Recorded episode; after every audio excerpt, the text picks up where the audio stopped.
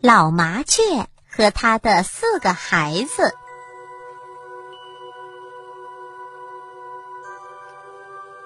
在一只麻雀的家里，有四只小麻雀，它们快乐的生活着，在妈妈的精心呵护下，已经学会了飞翔。就在这时候，淘气的孩子们把他们的家给捣毁了。受了惊吓的四只小麻雀逃向了四个不同的方向。老麻雀心中非常的难过，也非常担心，害怕孩子们会遭遇不幸，因为他还来不及将各种各样的危险告诉他们。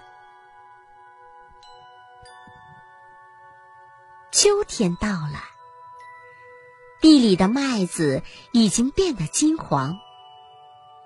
孤独的老麻雀与其他的麻雀一起来到麦地里捡拾麦粒，看着别的麻雀身边围满了可爱的孩子，老麻雀伤心的躲在了一旁。妈妈，妈妈！一阵熟悉的声音传进了老麻雀的耳中，抬头一看，他的四个孩子全都回来了。喜出望外的老麻雀把他们带回了自己的新家，对他们说：“宝贝们，可想死我了！整个夏天我都在为你们担心。”因为你们还有好多东西都没有学习呢。以后呀，你们一定要时时的跟着我，否则也是容易遇到大麻烦的。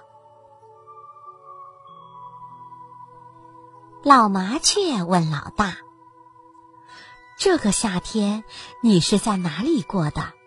你靠什么来养活自己的呢？”老大回答说：“哦，妈妈，我一直待在花园里，找一些毛虫和蛆虫吃。”老麻雀微微一笑说：“你的口福还不错，但是花园里的危险也不少，你要特别注意那些手里拿着一根长竹竿走来走去的人。”这是一种空心的竹竿，上面还有一个小洞。我知道，妈妈，那个小洞还用一片绿叶给粘住了，是吧？你怎么知道的？我在一个商人的花园里见过。孩子呀，你既然走过了许多的地方。就应该知道，商人是非常机灵的。你要他们一样的善于随机应变，但不能过于自信了。老麻雀转过身，又问老二：“这个夏天，你又在哪里过日子的？”老二回答。我嘛是在宫廷里度过整个夏天的。那地方呀，可有许多的金银珠宝、绫罗绸缎，还有不少的武器、盔甲和猫头鹰、雀鹰、蓝脚鸟什么的，你可得当心呐。如果你待在马棚里，或者是到打麦子的地方去。每天就可以吃得饱饱的，日子过得闲适、幸福而愉快。老二听妈妈说完，回答说：“是的，妈妈，我在那里的日子过得是很不错。但是马棚里的马夫常常会布下一些捉鸟的圈套，我可看见不少的鸟被他们捉住了呢。”不错，孩子，那些马夫真的很坏。既然你已经经历了这些危险，想必你也学会了怎样同人类打交道，懂得了如何逃避灾祸。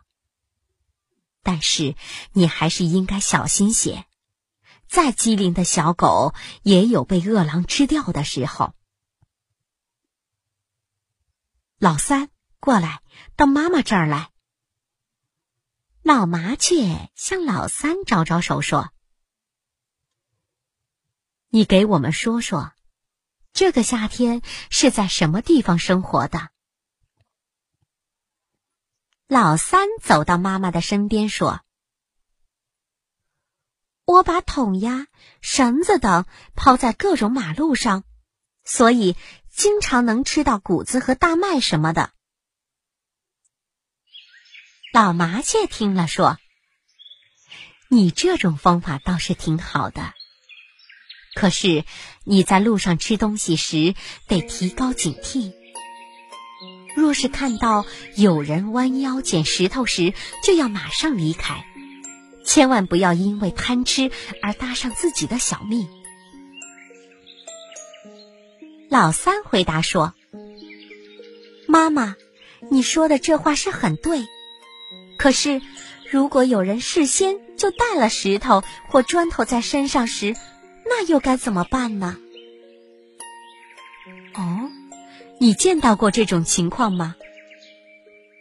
见到过，妈妈。矿场里的工人下班时手里都拿着石头呢。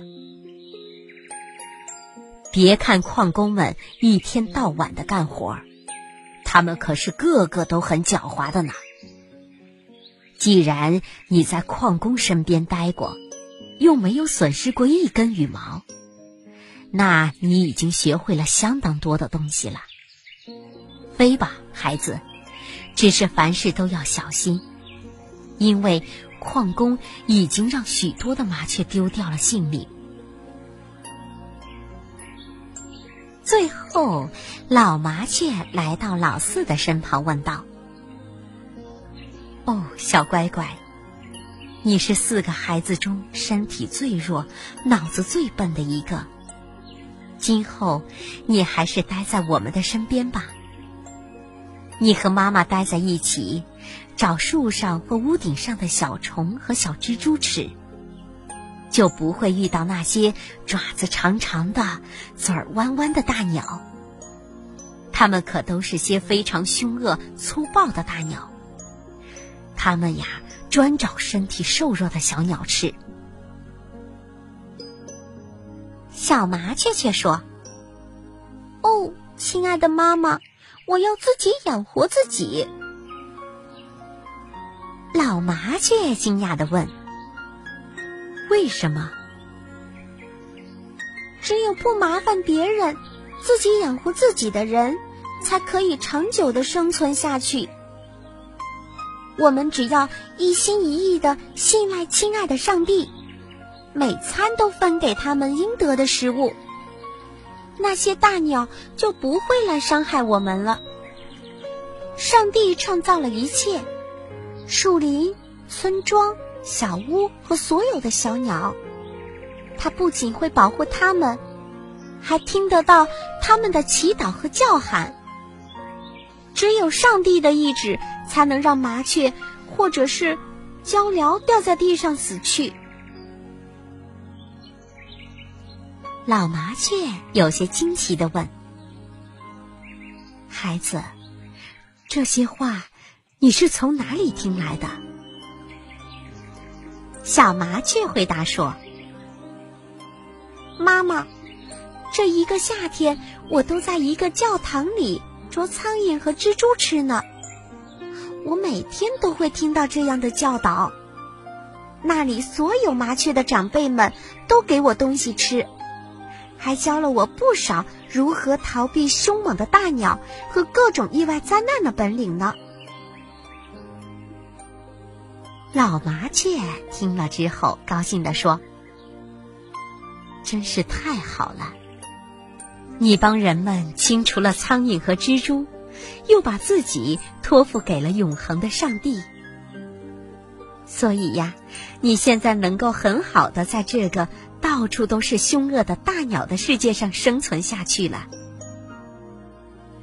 如果谁把自己的事托付给上帝，沉默、忍耐、宽容、等待、祈祷、认真的做事，坚信不渝，保持纯洁的心，上帝就会在谁的身边保护他，帮助他。